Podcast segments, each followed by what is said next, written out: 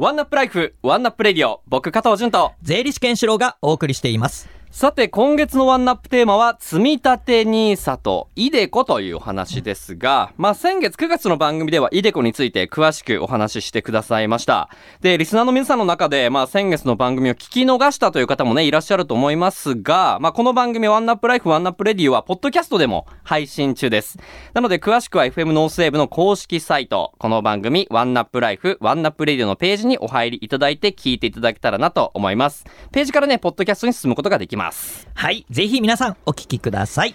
さあ、まずは簡単にですね、前回のイデコについて僕なりの解釈でまとめてみたいんですが、まあ、はいイデコというのは自分の老後資金のために毎月コツコツ証券会社で投資信託を購入すると。そうですね。ですよね。はい。で、その投資信託が値上がりしてもそこに税金はかからないと。かからない。はい。で、さらに、投資信託を買ったお金も、税制優遇で所得税であったり、住民税が安くなると安くなります。いうことなんですよね。はい。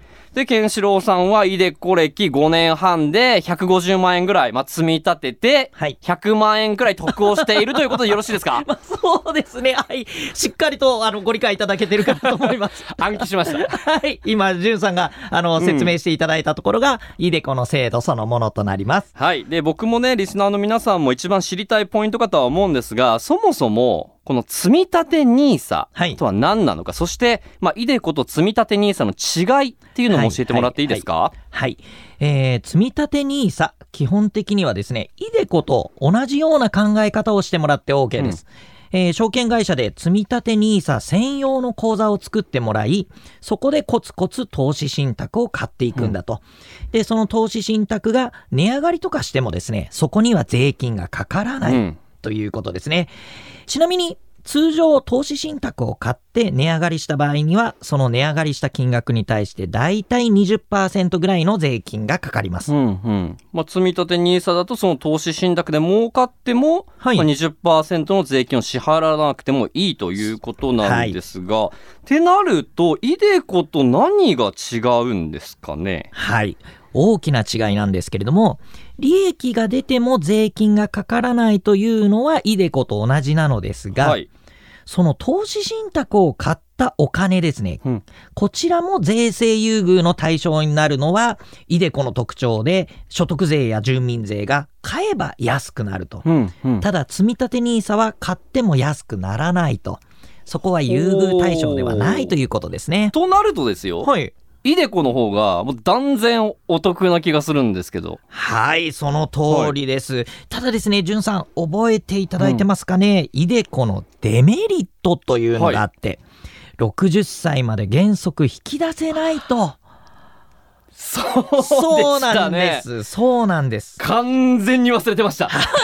いえいえいえ、全然でござそいうました。資はい金拘束があるということですね。そうなんですしかも資金拘束がはいイデコは原則60歳まででしたっけ？60歳です。引き出せないんですよね。はい。もうこれがイデコと積み立て NISA の大きな違いになってまして、積み立て NISA はいつでも引き出すことができる。ここは大きなメリットですね、イデコに比べて。ああ、そうだそうだ。そういうのもあって、まあ、イデコは60歳まで使う必要がない余裕資金ではい。やるっていうのが、まあ、ケンシロウさんからのアドバイスでしたもんね。はい。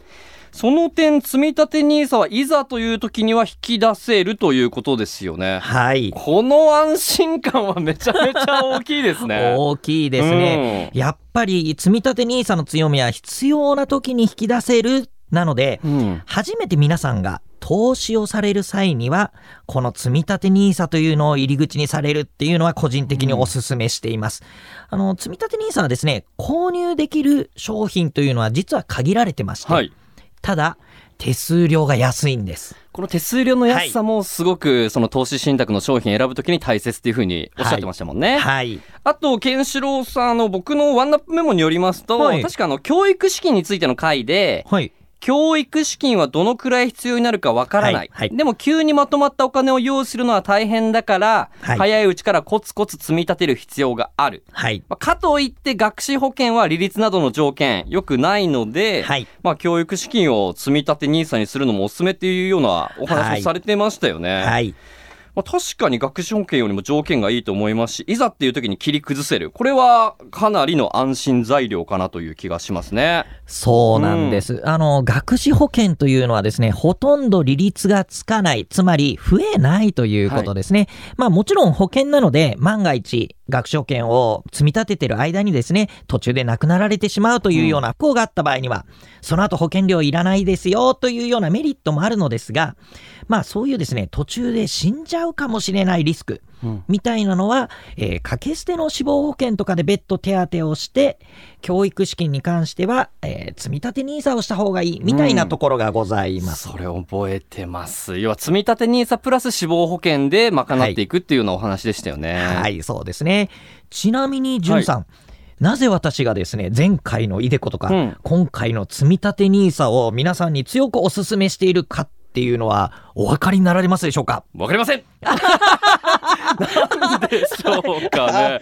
まあ、それぞれの仕組みがちゃんとまあ理解できてると、はいやっぱり今聞いてても始めない理由が見つからないっていうのと、はいあとは、まあ、ケンシロウさん自身の、まあ、実体験に基づいているっていうところなんでしょうか。はい。はいまあ、今、じゅんさんがおっしゃったところも理由の大きなところなんですけれども、実はですね、積み立て投資というものはとても重要なんだって思ってる影響力も強いんだってところなんですね。積み立て投資のはい影響力。そうなんです。はい前回のですね、イデコの回でもお話をしたように、投資をこれから始めようと考えている皆さんは、損をしたくないと思います。いやーもう絶対したくないですけど。わかります。で、損をしたくないのであれば、長い時間、はい。コツコツ積み立てて、インデックス型の商品を手数料安く購入していくということが重要だというはい4つのポイントを話したんですけども、この中でも長い時間というのが積み立て投資の一番の武器なんです。法長期間のはい投資に時間をかけていくということなんですね。そうですね。例えばなんですけれども、私、先月ですね、イデコの回で私のこの運用実績というものを公開させていただきまして、はいはいましたね。はい。5年半で150万円使ったお金がうん210万円になったという話をしたのですが、実はこれ、年間の成長率に直すと11%ぐらいなんですこ。れすごいことですよね。はい。うんありがとうございます。えーちなみにですね、貯金で預けても利息は0.001%です。いや、何倍ですかって話ですもんね。はい、うん11%ですから。ちなみにですね、もしこのままずーっと11%で成長してくれれば、はい私が10年間イデコを投資した場合ですね、276万円投資することになるんですが、それが490万円。うん。つまり約2倍ですね。214万円ほど上がると。そうですね。さらに20年間やり続けると、552万円を使うことになるのですが、はいそのお金は1878万円。つまえり1326万円ほど増えると。そんなにもう、雪だるま式に増えていってるようななんです。。雪だるま式に増えるんです。ただですね、やっぱりこの5年ぐらいというのはコロナで一度落ちてますけれども、はいそれでも全体としてはしっかり伸びている期間なので、うんこの11%という利率が今後も続くとは私自身全く思っていないんですけれども、まあそうですよね。じゅんさんもこの利率がずっと続くならやられるかと思いますが。そうです。まあ、損したくないっていう気持ちがあるんですけれども、はいまあ、こういう、まあ、実績があり、はいそして利率がある程度高いところでキープされるのであれば、はい。やってます。はい、そうですよね。はいはい。ただですね、仮にですね、11%までいかなくても5%でも成長してくれれば、は10年間で276万円払っても356万円に増えることになりますしう、ん。